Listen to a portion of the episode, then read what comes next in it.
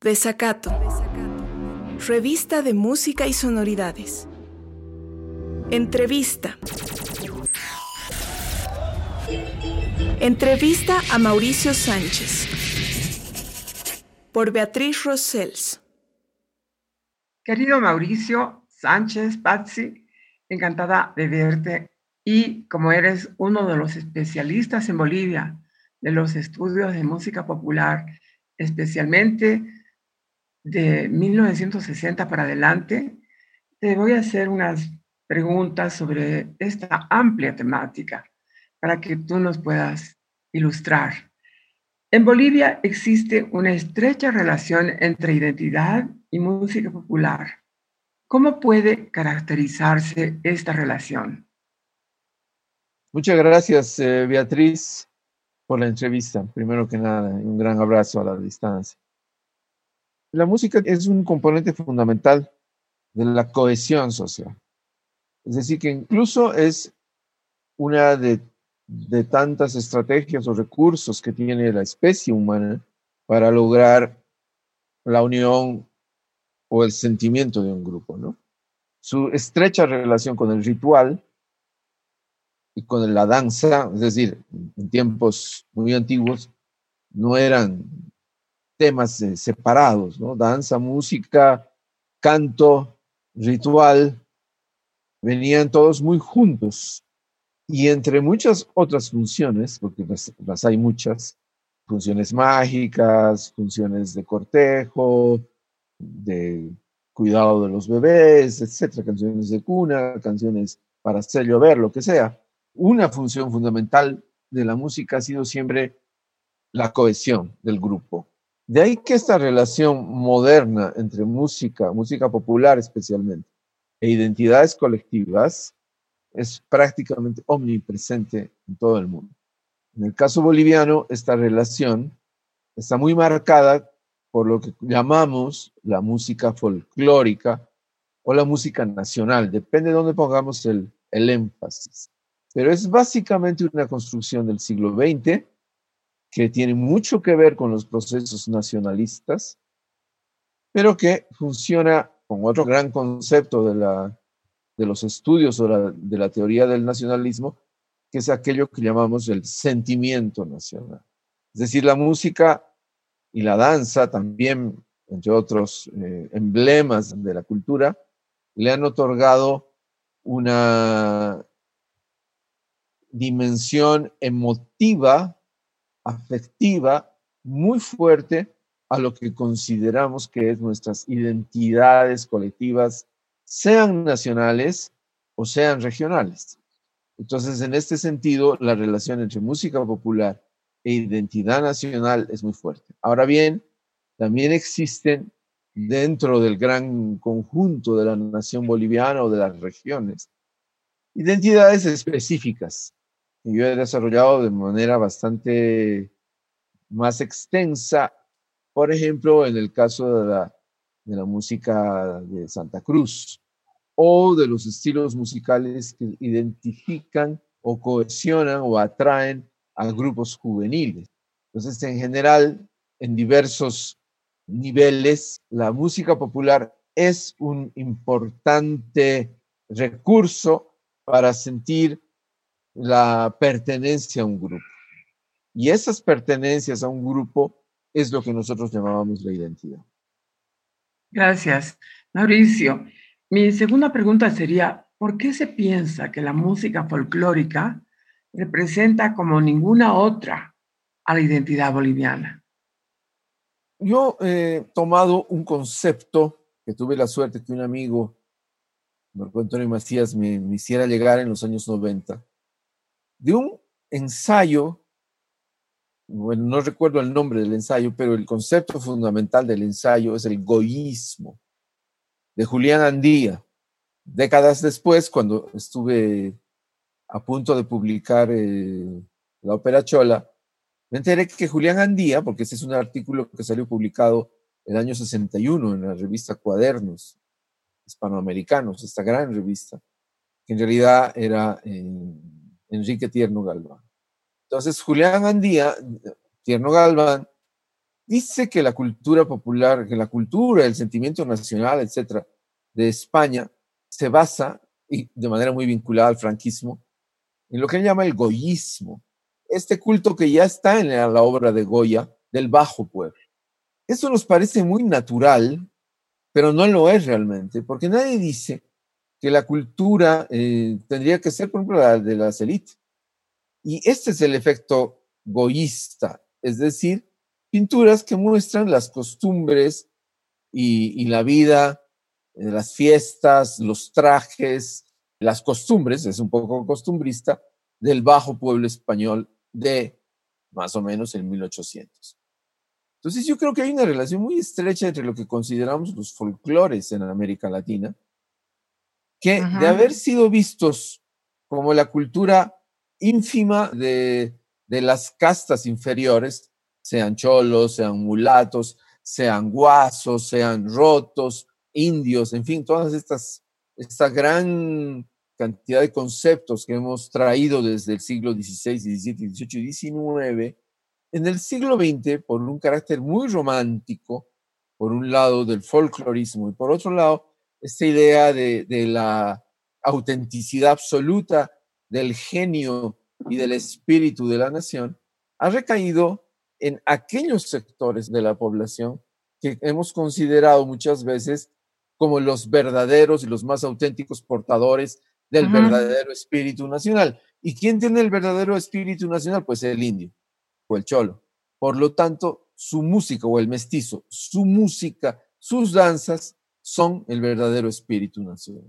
De ahí que nos parece muy normal que aquello que viene del bajo pueblo sea Bolivia sea nuestra identidad. Por lo tanto, eso que se llama el folclore es la identidad de la música o del alma de la nación, pero no de manera automática. No hubiera sido así si muchos músicos, compositores, a lo largo del siglo XX, pero probablemente también del siglo XIX, pero de manera mucho más fuerte, en el XX, porque en el XX aparece eh, el sonido grabado, la vitrola, la radio, el disco, el vinilo. Todos estos soportes comunicativos han permitido que esta idea de la música del pueblo eh, sea difundida. Pero estos músicos de clases medias, criollas, mestizas, al darle una forma más adecuada a los gustos urbanos o juveniles o a las modas de una época o de otra época, han convertido en este acervo de géneros, de repertorios, de canciones populares, tradicionales, antiguos, lo han moldeado a nuestros gustos modernos, ¿no? Urbanos. Y entonces brutal, especialmente en, este gran periodo que ha sido entre el año 65 más o menos, un poquito antes, al 75. Ese ha sido el momento de la eclosión. Y si vamos al 80, cuando Helen Leichman publicó un hermoso trabajo sobre la música en Bolivia, el 81, Leichman dice que, claro, donde iba, escuchaba música folclórica. Donde ella iba en Bolivia, escuchaba a Sabia Andina o, a los Carcas, ¿no? Entonces, este es un proceso, lo que hemos llamado muchos investigadores, yo no sé quién fue el primero en decirlo, pero muchos hemos coincidido Gilcahuara Céspedes, tú misma, Beatriz, Walter Sánchez, el proceso de folclorización de la cultura boliviana. Sí, sí. Vale, gracias. Sobre esa base, mi pregunta siguiente es un poco más compleja porque ya llegan los ritmos más modernos. Y entonces este, se considera que la música andina representa a los pueblos indígenas andinos aunque en amplios sectores de origen indígena se prefiere a la cumbia como señal de la identidad. Pese a ello, en algunos eh, sectores de la población no se valora mucho a la cumbia o a la música tropical y se prefiere a la música folclórica o al rock. ¿A qué puede deberse esta situación medio paradójica, Mauricio? Es bastante paradójico, ¿no? al punto que yo le llamé a la cumbia la anti-Bolivia, porque representaba exactamente lo contrario a esa idea muy telúrica de una idea de Bolivia, además muy andinocentrista, ¿no? Por la fuerza de nuestras culturas quechua y aymara, y obviamente culturas andinas en general que, que han sido muy maltratadas, como, como los chipaya, los uru, los yampara, en fin. Pero en general esta cultura es la que ha dado sentido al Collasuyo, a los, a los señoríos aymaras, a Charcas, al Alto Perú y obviamente a Bolivia. Por la fuerza poblacional, por una parte de la población indígena andina, pero también por su complejidad cultural, dejando en un segundo nivel a las culturas eh, amazónicas. ¿no? Sin embargo, esta relación de que la cultura boliviana por fuerza es la cultura andina, ha marcado esta idea de todos los valores de lo andino, por ejemplo, lo trascendental, la austeridad, la solemnidad, la, profundidad, la filosofía, esta mirada al infinito de lo andino, versus una cosa que para los bolivianos siempre resultó como muy exótico, muy lejano, la cultura caribeña, ¿no? De los negros, de la danza, de la lascivia, de la lujuria, del desenfreno, de la pasión, en fin. Todas estas cosas muy imaginarias, porque no son más que eso, hemos asociado al mundo negro africano. Sin embargo, la gente en Bolivia siempre quiere bailar, incluso a la manera de bailar de los bolivianos ha tratado de, por muchas cosas además históricas, ¿no? Vivimos en, en ciudades muy, muy encerradas, muy lejos del mar, muy encerradas entre montañas, con la excepción obviamente del oriente boliviano, donde la idea del cuerpo, el movimiento, tiene que ser muy contenido, muy, muy formalizado, ¿no? muy sublimado. Entonces, ¿qué ha ocurrido con la música negra? Bueno, una cosa que hace poco ha sido publicada por una amiga jamaicana que vive en Estados Unidos, Daniel Roper, que tuve el gusto de conocer, lo que ella llama el black, el continental blackface, es decir, esta caricatura del mundo negro, el blackface, pero en todo el continente, no solamente en Estados Unidos o en Cuba. Y en el caso boliviano, eso tiene varias ramas. Una de esas, por ejemplo, es el, mundo de los caporales, ¿no? La morenada, los caporales, los negritos. Pero acá voy a hablarte específicamente de la cumbia. La cumbia, que sabemos que es de origen colombiano, de la, digamos, una zona de Colombia, del norte de Colombia, tuvo un, un impacto brutal en Sudamérica y en México especialmente a comienzos de los años 60, por procesos de la propia Colombia. La cumbia también había eh, llegado a los grandes salones, había llegado al gusto de las clases medias a través de, por ejemplo, Lucho Bermúdez o el Gran Combo del Sinú o los Corraleros de Majagual, en fin, una, una eclosión de la cumbia hacia el año 61, 62. Esto tuvo un impacto tan grande en las culturas populares y en los sectores, eh, digamos, de clase media baja en, en Sudamérica, que allá donde llegó la cumbia llegó a quedarse. En Argentina, con la cumbia santafesina, y claro, en Bolivia llegó y arrasó y de una manera muy interesante se quedó justamente en aquellos sectores que nosotros eh, consideraríamos como los más andinos de todos, ¿no? Que de estar tocando eh, sicus, tarcas, en fin, toda la gran maravilla de la música tradicional andina, pues no tuvieron mucho empacho en pasarse a la, a la cumbia como otro elemento de su identidad. Además, este parecido que siempre se ha dicho entre la cumbia y el guaño, que ya se había procesado en el Perú, ocurrió de manera muy parecida en Bolivia, o versiones maravillosas como el trío oriental, por ejemplo, que es un, patrimonio de Bolivia, ¿no? que lograron hacer una cumbia andina amazónica, ¿no? esta mezcla de, del repertorio oriental, el taquirari, la chovena, con la cumbia. La cumbia es, una, es básicamente música para bailar y para fiestas. Está muy lejos de esta idea del indio mm, milenario, trascendental, que me lo decía un amigo Edwin Fiorillo, hablando de la música, del gusto por el rock de los jóvenes del, del año 70, ¿no? Más o menos. Veían a la cumbia como una cosa muy banal. Y creo que esta idea se ha quedado muy metida en nuestras cabezas, porque si bien podemos bailar cumbia en las fiestas, seguimos viendo a la cumbia como una cosa de segunda o de tercera categoría. Probablemente porque tampoco éramos capaces de entender la calidad musical que podían tener muchos grupos eh, de cumbia. Y también, y con eso termino, porque no deja de haber un prejuicio y un grado de mirada de superioridad hacia quienes solo bailan cumbia, les gusta la cumbia, al lado de aquellos que escuchan la milenaria música autóctona o aquellos que escuchan el rock, que evidentemente son grandes músicas, o peor aún, los que escuchan jazz o música clásica. Una música que solo sirve para bailar, por supuesto que parece ser una música de menor categoría, pero no lo es. Sí, incluso podemos decir que la forma de bailar la cumbia en Bolivia es totalmente distinta de, cómo se baila en Colombia. Aquí no, no tiene ese elemento de voluptuosidad, de movimiento completo del cuerpo, así que es una recreación, podríamos decir, andina. Mauricio, te voy a hacer una última pregunta que va al corazón de tus estudios tan importantes. ¿Qué cambios gravitantes ocurren en la música popular y las entidades en el siglo XXI en contraste con el siglo XX?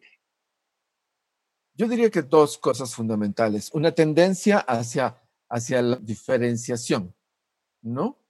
Cada quien con su música. O sea, muy excluyente. Los míos, los que se parecen a mí, tenemos esta música versus los ustedes y los suyos. Eso se marcó mucho hacia el año 2004, ¿no? Con el, con el movimiento de la nación Camba, ¿no? Pero también, también en La Paz, en el Alto, en las ciudades, se dio, por ejemplo, el caso de, eh, del hip hop aymara o alteño. E, evidentemente, desde su nombre, o sea, hip hop aymara implicaba un grado de eh, esto es lo nuestro, ¿no? Cierro las fronteras de, manera muy, incluso a veces muy radical, en relación a lo que venía con el nacionalismo del MNR, no, no, solo el MNR, pero el MNR lo capitalizó del siglo XX, que era, esta música es de todos, ¿no? Digamos, Gilberto Rojas, un norureño haciendo taquiraris, es un emblema de esta idea, ¿no? Todos gozamos de la cueca del taquirari porque es, todo es Bolivia. Esta idea, además, todo mestizo, todo mezclado, este elogio, este festejo de la unidad en la diversidad. Parece que en el siglo XXI hubiera sido al revés. La diversidad irreconciliable. Ahora bien, los casi 14 años del gobierno del MAS anterior volvieron al nacionalismo. hay, un, hay un resurgimiento del nacionalismo. Sin embargo, no se pudo ya romper esta barrera de la música como mundos aparte. Por lo menos yo no he visto el surgimiento de un gran movimiento musical reciente que pueda compararse a todo lo que ha ocurrido a lo largo del siglo XX.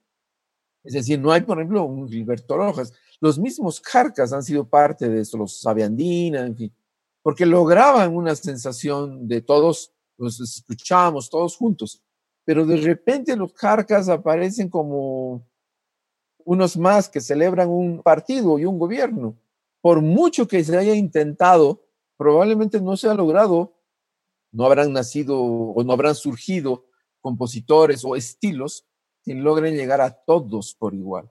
Entonces, lo que yo veo es que en el siglo XXI nos hemos empezado a arrinconar en nuestros propios gustos.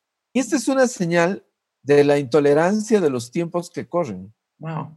Sí, porque eso es más grave, porque así como la música es muy bonita, es muy chévere, porque todos tenemos nuestra, la cueca y el bailecito que compartimos, el amor por la cueca con Beatriz, por supuesto, como chuquisaqueños que somos, pero al mismo tiempo aparece esta idea de que yo escucho mi música y mi gusto es el mejor de todos. Esto se ha profundizado y no veo por el momento que esto vaya a cambiar en los próximos años, lamentablemente. Vale, eh, va contracorriente del espíritu más profundo de la música, que consiste en unir a la gente. Exactamente. Mauricio, mil gracias por esta entrevista valiosa, que es un pedacito de tu trabajo tan amplio, una parte del cual está en tu libro Ópera Chola, que te contaré está en manos de los jóvenes en La Paz, de los que estudian el rock y otras temáticas. Así que pronto los tendrás llamándote. Mil gracias, Mauricio. Hasta la próxima oportunidad. Chao. Muchísimas gracias a ti por la entrevista y un gran abrazo. También, otro abrazo. Gracias.